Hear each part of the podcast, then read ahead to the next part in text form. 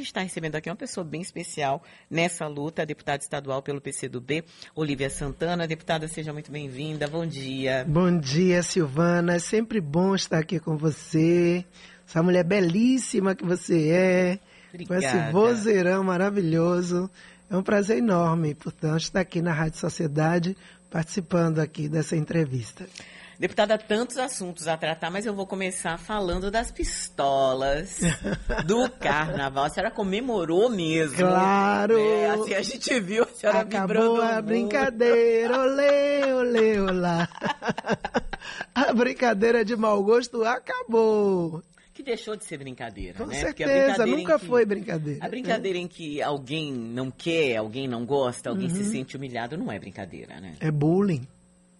Com certeza. Na verdade, eu tenho dito que essa questão é só uma pessoa com muita insensibilidade ou arraigada, aferrada aos valores machistas, misóginos, se sentiram assim é, contrariadas com esse projeto, não é? Mas eu tive um apoio muito grande, sobretudo das mulheres do segmento LGBTQIA+, porque ninguém aguentava mais essa essa situação de todo o carnaval, aqueles homens com pistolas que a cada ano são maiores. Parece uma, né, uma metralhadora né, de plástico. e cheia de água para dar banho nas pessoas, para jogar água nas pessoas, sobretudo mulheres. Né? Homens que jogam para tornar a blusa da mulher transparente para que ele possa ver os seios das mulheres. Situações de. Eu, eu, ontem eu ouvi um relato de alguém que disse que, que foi disparado álcool. Em vez da Nossa. água, tinha álcool no lugar. Já tive vários relatos assim de xixi, que o cara bota e joga xixi nos outros. Então, é uma coisa, um bando de homem velho, né?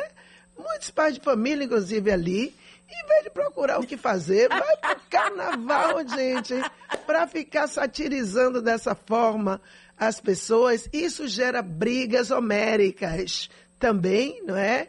Além dessa situação que, na minha opinião, foi o ápice, você vê uma mulher sozinha no meio de uma roda, cercada de homens na terça-feira do carnaval, jogando água nela com aquelas pistolas. Então, é brincadeira para eles. Para quem recebe, é humilhação pública, é bullying, né? é uma forma, é um, às vezes, situações que viram um verdadeiro linchamento recreativo. É uma espécie de, de lixamento recreativo, que foi o que aquela mulher sofreu. Eu fiquei super sensibilizada, fiz um post e quando eu fui olhar, já tinha cerca de mil comentários a grande maioria mulheres dizendo, eu também já passei por isso. Então, aquele, sabe aquele movimento Me Too? Foi exatamente aquilo que aconteceu. Eu também, eu também, eu também, eu também. Então, eu fui vendo que aquilo não era uma questão para a gente simplesmente se sentir contrariada e deixar a banda passar. Então, eu resolvi, foi dali que eu tive a ideia de, não, vou fazer um projeto que proíbe, nas festas populares, o uso das pistolas de jato d'água para que a gente possa ter um carnaval com as mulheres tendo o seu direito de ir e vir sem serem molestadas, importunadas, dá, né, Silvana?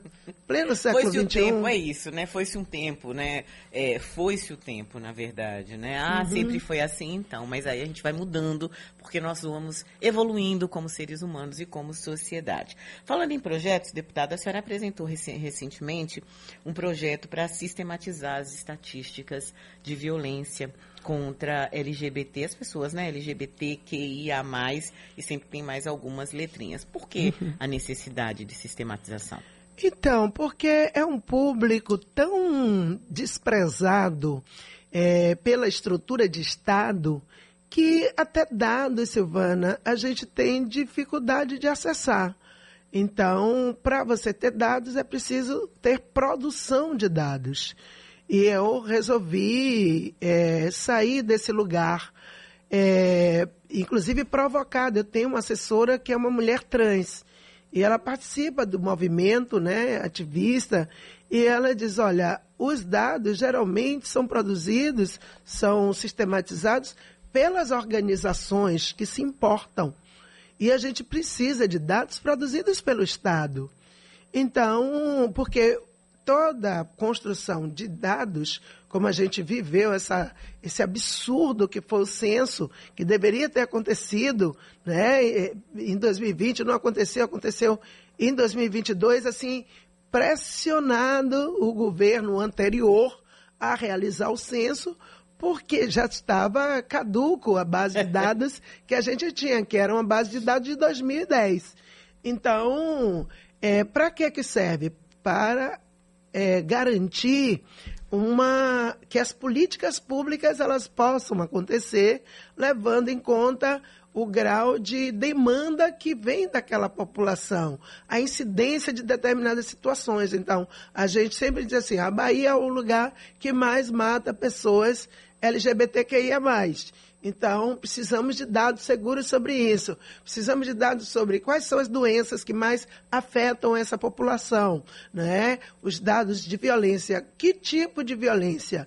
Não é só aquela violência é, LGBTfóbica que chega à morte. Mas tem outras intermediárias até chegar aí. Como tratar? Como cuidar? Então, Silvana, se as pessoas parassem para pensar, é, veriam que o sistema hospitalar ele é adensado por muitas violações de direitos. Então, há muitas violências provocadas pela discriminação. Então, um cara que bate na mulher e ela ou, ou, ou acaba virando um feminicídio, ou ela vai ter que ir para o hospital. Então, aquele atendimento poderia não ter acontecido, a rede hospitalar poderia não estar tão adensada de pessoas negras que foram, sofreram, né, tomaram tiro, tomaram porrada, mulheres, pessoas trans, né, que são, muitas vezes, sofrem tentativa de destruição física. Não é só uma, uma violência. A gente observa que crimes contra pessoas LGBTs e mulheres e pessoas negras geralmente são crimes com requinte de crueldade. Aquele menino que morreu no atacarejo, eu acompanho a família, porque acabou o nosso mandato ficando com esse papel de acompanhar a família enquanto não resolve judicialmente. Ela precisa, a família, de uma indenização do atacarejo. Claro. E enquanto isso não acontece, eu tenho acompanhado, porque a família é muito pobre. É um drama terrível. E quando o Bruno e o Ian foram mortos, o Bruno teve o coração arrancado, Silvana. E a mãe dele, ela agora mesmo teve uma crise ela foi parar no, no Juliano Moreira, porque ainda que a gente tenha feito, né, com do jeito que a gente pode, a gente botou a menina, a filha, para fazer atendimento psicológico. A, ela disse: Olha, eu não preciso, mas é claro que uma mãe que pede um filho daquele jeito, ela precisa.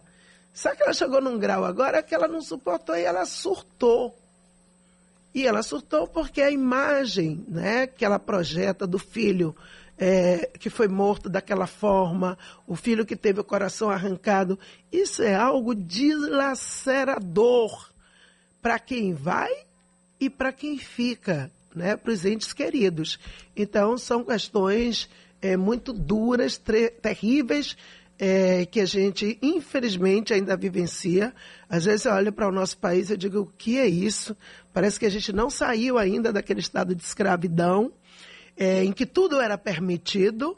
Nós estamos em pleno século XXI e as coisas que acontecem, né, o grau de violência que ainda é muito forte na nossa sociedade, é, causa impacto gigante.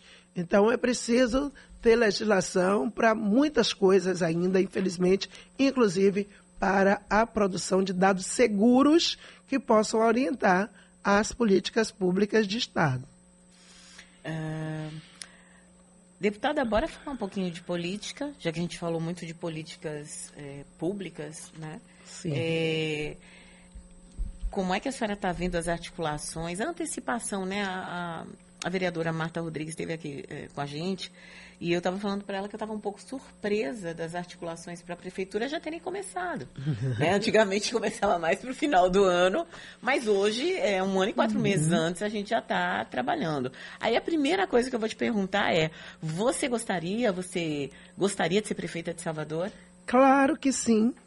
Claro que sim. Eu acho que não somente eu, mas outras mulheres que estão na política, que fazem a luta política, ou que vivem essa cidade também gostariam de ter, sim, uma oportunidade de governar essa cidade. Eu, as mulheres são maioria, Silvana, na população de Salvador. Nós somos mais de 51% da população. É, nós conhecemos, eu não sou nascida e criada em Salvador, como diz o povo, né? Eu nasci em favela, eu vivi o drama que a grande maioria da população soteropolitana vive e conseguir, com muita luta coletiva, muita luta popular, entrar na política, sendo filha de uma mulher analfabeta, uma trabalhadora doméstica, e contrariar a lógica, porque esse sistema, Silvana, racista, capitalista, sempre coloca as pessoas negras num lugar fixo, para parecer que é natural a gente ficar no subsolo da pirâmide o tempo inteiro. Então, não é comum ter mulheres negras na política. Não é comum ter mulheres negras na comunicação. A gente tem conseguido ver mais, né, crescer a nossa presença na comunicação como resultado de uma luta densa, histórica. Então, não foi assim, não foi é, como fruto da lei natural das coisas. Não era, embora seja óbvio que se nós somos maioria da população, nós deveríamos ocupar mais espaços de decisão. É, na prática, não é isso, porque o racismo é uma relação de poder. Não é somente algo superficial. Ah, não gosto de você, não quero você. É uma coisa que estrutura as relações. Então, a minha presença na política é essa presença que diz: olha, não pode ser assim, nós temos que quebrar paradigmas e nós temos sim que garantir que uma mulher preta possa, assim, não só ser trabalhadora doméstica ou a pessoa que vai varrer a rua, mas a pessoa que vai legislar, que vai estar numa Assembleia Legislativa, numa Câmara de Vereadores e, por que não, no Palácio Tomé de Souza. Quer dizer, mulher preta no Palácio Tomé de Souza só pode entrar para servir o cafezinho? Eu gostaria, sim, de entrar como governante. E acho isso não é, Silvana, nenhuma arrogância. Eu estou falando de mim, mas ao mesmo tempo eu estou falando de nós. Mas deixa eu lhe falar, uma coletividade. É, é, não tem por que ser visto como arrogância. Uhum. Nós tivemos aqui inúmeras pessoas, vou lembrar aí do, do atual vice-governador Geraldo Júnior, é, de ACM Neto, do próprio prefeito Bruno Reis, do atual ministro da Casa Civil, Rui Costa, todos homens, todos brancos, em que pese ACM Neto se dizer pardo, né, se autodeclarar pardo, é, e todos eles disseram, eu gostaria sim de ser governador, ou eu gostaria de ser presidente, ou eu, então, uhum. esse desejo é, ele é importante, ele é extremamente legítimo. Sim. Né? Não, há, não há nada, absolutamente nada. Não de, tem que justificar, não né, existe Silvana? essa necessidade. Ver Olivia Santana falando né, sobre políticas públicas, projetos, falando dessa campanha, gente, que a pré-campanha praticamente já começou. Em julho talvez a gente já tenha aí, comece a ter alguns anúncios, né? A gente já tem, inclusive, é, gente trabalhando, porque eu vi no Instagram, né? Foto de gente já fazendo media training, gravando, treinando para essa campanha. Agora, deputada, não é um pouco cedo, em uhum. maio de 2023, para a campanha, que, quer dizer, para a eleição que acontece é, em outubro? Eu não estou falando um pouco cedo o seu desejo, sim, o seu sim. trabalho, por isso não, porque eu já disse que é, é legítimo, como dos outros também é sim. bastante legítimo. Mas a gente percebe que já existe realmente dentro da política, dentro da Câmara de Vereadores, é, dentro da própria ALBA, é, uma mobilização para isso. Isso não pode atrapalhar o trabalho de vocês, parlamentares? Olha só, Silvana, não, na verdade não. Esse não é um debate que está no dia a dia da Assembleia Legislativa. O que está no debate é, da Assembleia são os projetos, né, as ações que chegam lá. Esse é um debate mais de bastidores da política, uhum. né? Então, as, os partidos se movimentam, né, já começam a se movimentar. É, pessoas né, que também é, colocam seus nomes à mostra, né, se, se posicionam. Então, é um pouco.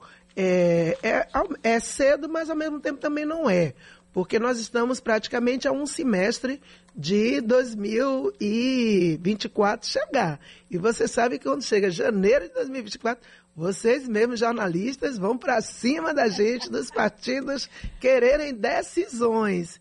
Então, mas brincadeiras à parte, na verdade, uma capital como Salvador é, merece sim que seja pensada né, no é, esse processo de sucessório e quais forças políticas se apresentam. Eu particularmente defendo, o PCdoB tem defendido que a gente possa, na federação, né, que incorpora PCdoB, uhum. PT, PV, que a gente possa sair com unidade. Né? É, nós estamos compondo a federação, isso implica numa discussão de Bahia, né, quais são os municípios em que o PT vai encabeçar a chapa, quais os municípios que o PCdoB encabeçará, outros que nós estaremos juntos apoiando outra candidatura de um outro partido que não é da federação, mas como decisão coletiva.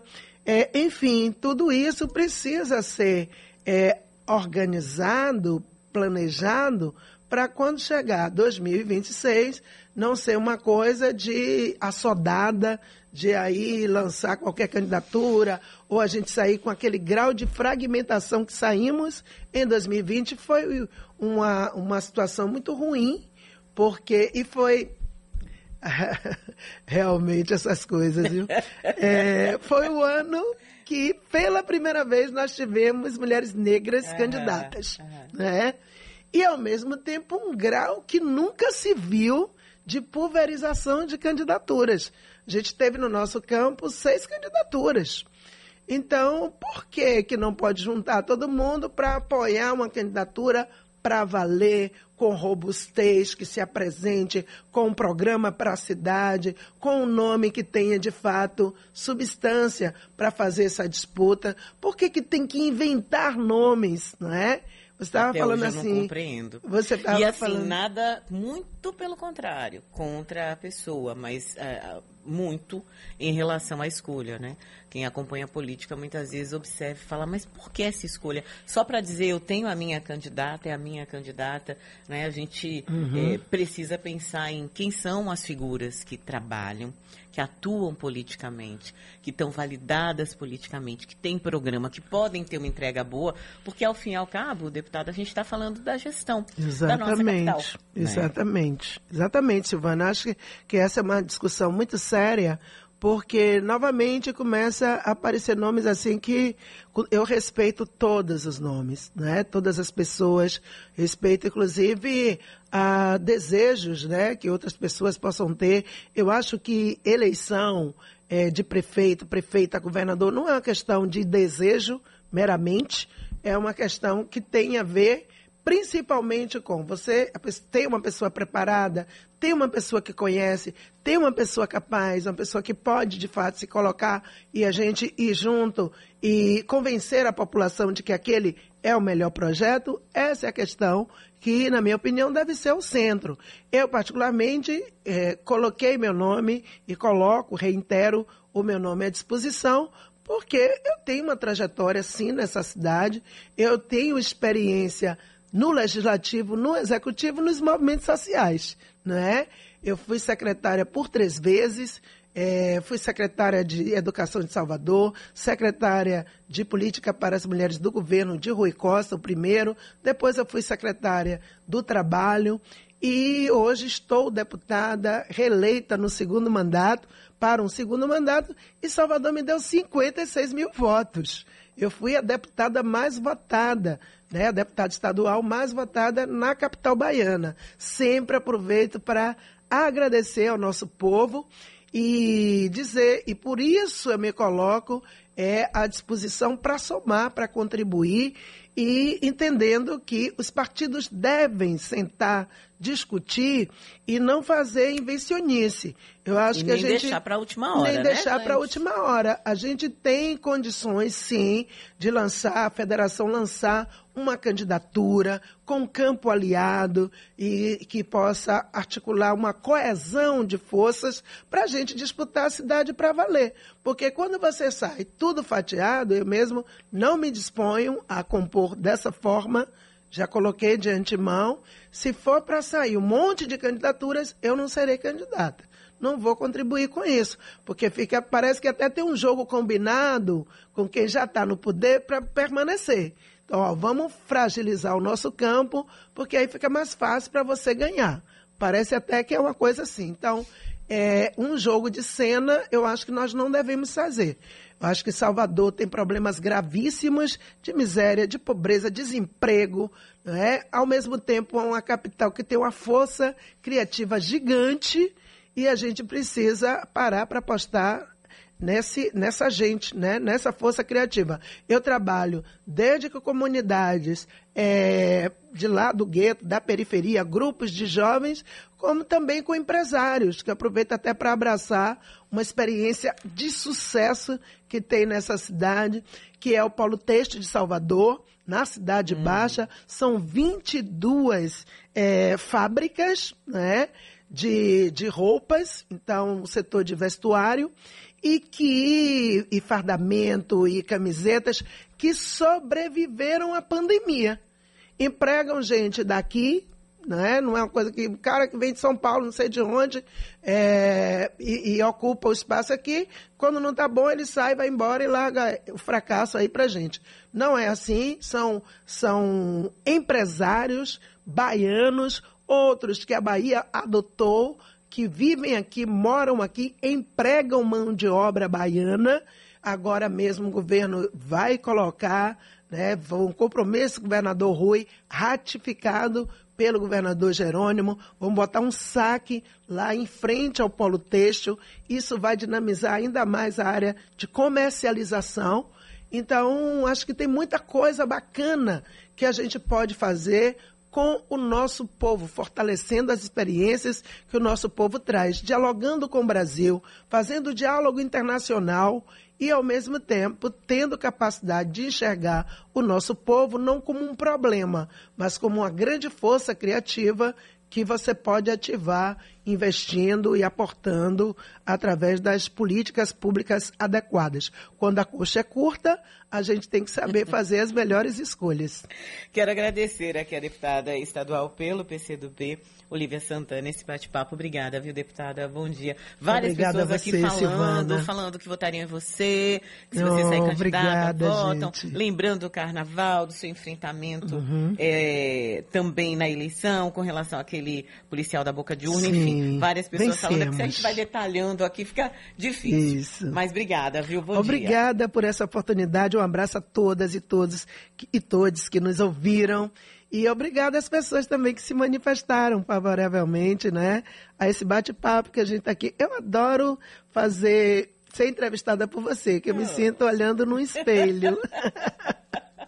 Obrigada. Lembrando Lázaro, Lázaro Ramos, é. Espelho. Programa 11, que ele 27. Conexão Sociedade. Jornal.